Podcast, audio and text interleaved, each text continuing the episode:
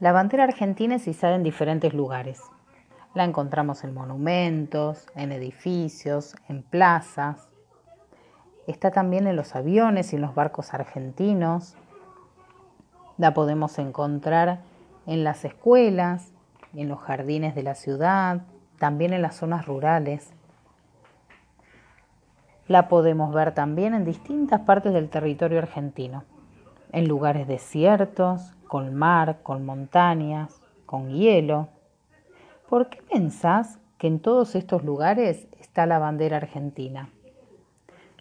Mira bien los colores de las imágenes que puse. ¿De qué color es la bandera argentina?